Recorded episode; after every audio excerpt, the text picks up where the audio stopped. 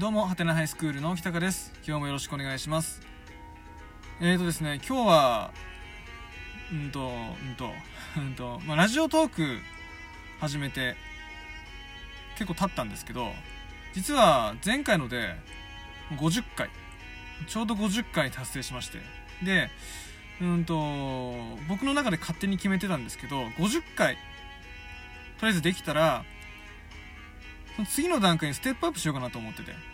具体的に何かっていうと SNS でちょっとなんだろうな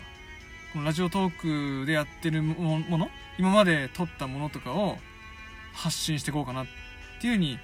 考えてたんですよね。でただ僕今まで Twitter とか Facebook とかそういう SNS のアカウント持ってたんですけどやってなかったんですよ。特に。何かを投稿するわけでもなくね。たまに知り合いが何かこうつぶやいたりするからそれを見てたりとかそのぐらいの使い方しかしてなかったんでね。まともにやったことなかったんですけどこれを機にと思ってね。また新しくアカウントも取ったりしてで今週の月曜日からかな？と始めてみました。ちゃんと。でこのラジオトークで話してるやつで第1回から、うん、1日1個ずつねアップしてます。アップって告知をしてます。こういうことやってますよみたいな。で今のところなんだろうな。その Facebook とか Twitter の中でねこの放送の意見っていうかさあれがいいだのあれがダメだのっていう話を直接メッセージで送ってくれる人は特にいないんですけどなんか「いいね」とかついたりとかしててまあいっぱいとは言わないでも聞いてくれてる人ちょっと増えたんだろうなってちょっと思ってて。なんか嬉しいなって感じですね。本当。でねあのー、学校の先生やってると当然思うことはいっぱいあるわけですよ。もっとこうなったらいいのになとかね。これっておかしいなとかさ。思うことはいっぱいあるんですけど果たしてそれを発信するっていうかその胸の中にある、ね、モヤモヤしたものをちゃんと吐き出す機会が確保されてるかって言ったら実はそんなことはなくて教員としてのキャリアが短ければ短いほどもしくは年齢が若ければ若いほどどうも年齢の上の人とかねキャリアの長い人のにちょっと萎縮しちゃうっていうかさちょっと気にしちゃうっていうかがあって自分が本当に思ってることをちゃんと言い切れなかったりとか言わない方がいいんだろうなって思って押し殺しちゃうことって結構あるんですよね。それは僕だけじゃなくて周りにいる先生方と話してもやっぱそうなんですよ。言いたいことあるんだと、ね、だけど言って批判されるのは分かってる、ね、そんなのおかしいだろってなんか異端児扱いされるというかでは分かってたりするからだから言わないんですっていうのがねやっぱちらほらいるんですよね先生の中でも。それはさなんかその致し方ないところもあるかもしれないけどでも思ってることあるんだったら言った方がいいですよね。いつまでそれをさ言わないで押し殺しておくのか、ね、せっかくあなた自身がもしくは僕自身が一生懸命考えたりとかねその時すごく心のキースに触れたこととかさすごくいいアイデアだったりとか浮かんだにもかかわらず言って損するなって、言って自分が嫌な思いするかもしれないなって思って言わないでいるんだったらさそれ考えてないと同じになっちゃうんですよね。考えてない思ってないのと同じなんですよね。それが世に出なければ自分の中にずっとこもったままであれば。そういうのが嫌で僕はこのラジオトークっていうのを始めたんですよね。もちろん今までそのラジオトーク始める前も割と先生方、特にま年齢の近い人に限りますけど結構話はしてた方だと思うんです自分では。これおかしくないですかとかね。もっとこうした方がいいんですよねとかさ。そういうことを話してる方だとは思うんですけどなんだろうな。もっともっと伝えたくなったっていうか何か、ね、ってなった時にいやってなった時にっていうかその自分のさ働いてる学校の中でだけしかこの話ってしないものなのかなっていう。その自分の思ってることとか考えてることは自分の働いてる学校のしかもごくごく一部に自分の周りにいる親しい先生方にしか発信できない話なのかなって思うとなんかモヤモヤしてしまってね。もっといろんな人不特定多数の人にも聞いてほしいしレスポンスを返してほしいなって思ったんでこれやってるんですよね。で50回前回でなあの達成して、ね、12分間の話を50回やってみて思ったのはねやっぱりやってよかったなってすごい思ってます。話僕結構自分で話したこと聞き返したりはする方なんですよね。でその中であうまくまとまって話したなっていうことがあったりとかさ。一生懸命自分で話したつもりだったんだけどなんか意外といいねってつかないなとかね。そういう回がいっぱいあったりとかしてすごく勉強になってるしなんかいいねってついていっぱいねいっぱいっつってもそんな大した数じゃないけれどもついて割とついてくれる話があればさよかったなって思うし逆にいいねがあんまついてない話だったとしても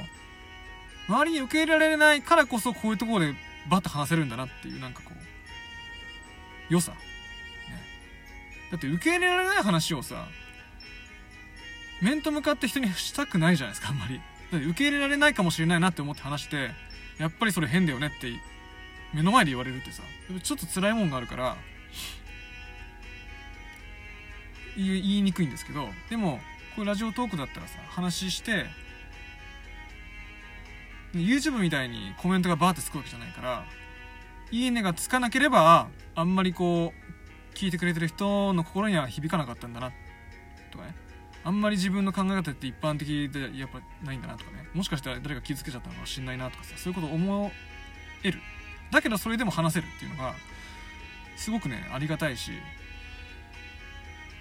うん、なんか心の健康につながってるんじゃないかなと思うんですよね。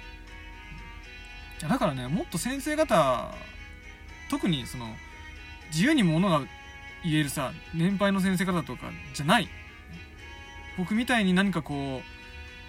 うものを言いにくくなってる人、ね、なんか学校の雰囲気社会ってこうなのかってさこう打ちひしがれちゃってる人。なんで俺こんな自由に話せないんだってさ。俺っておかしいのかなって思ってしまう瞬間がいっぱいある人は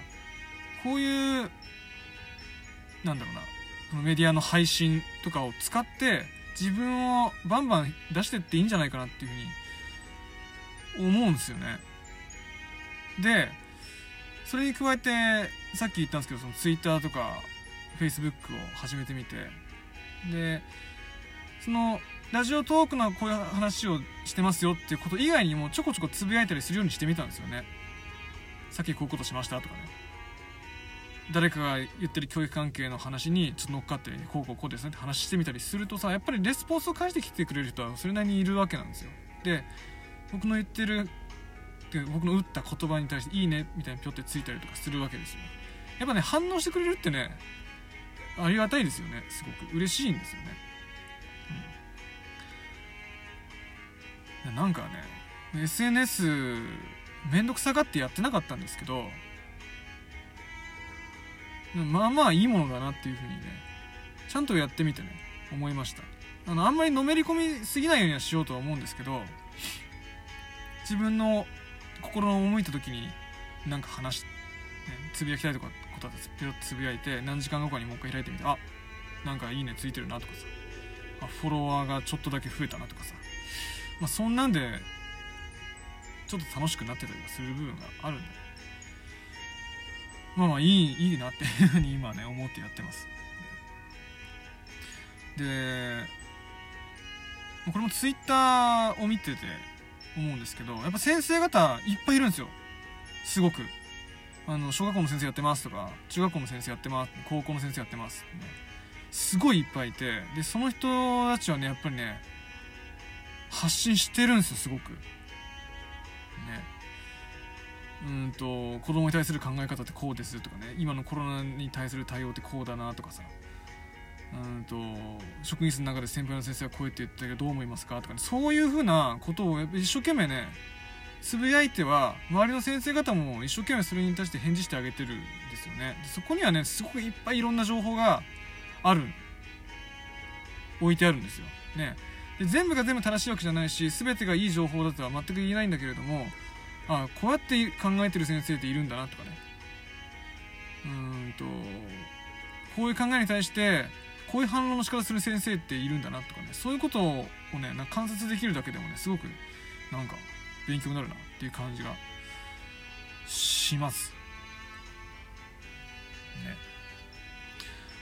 ね。でまあだからそんなこんなで、まあ、SNS ちょっとこれからねちょこちょこやっていこうかなっていうのと当然このラジオトークも50回越しましたけど話したいことなんてまだまだ山ほどね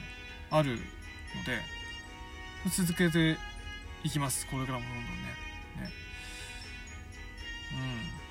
うん。また新年度が始まるんでね。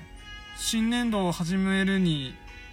あたってこの準備してる間に起こった出来事とかさあと新年度始まってからのなんかあったこととかっていろいろ話まだできると思うんで、まそんなことを話しつつねもっといろんな先生方とつながりたいし、まあ、先生方に限らずね先生じゃない人でも先生ってこう思ってるんだとかね一般人の立場からしたら先生のやってることってこうですよっていう意見をバンバン聞きたいんでねこれからも引き続きよろしくお願いします。ということで今日はこれで終わります。どうもありがとうございました。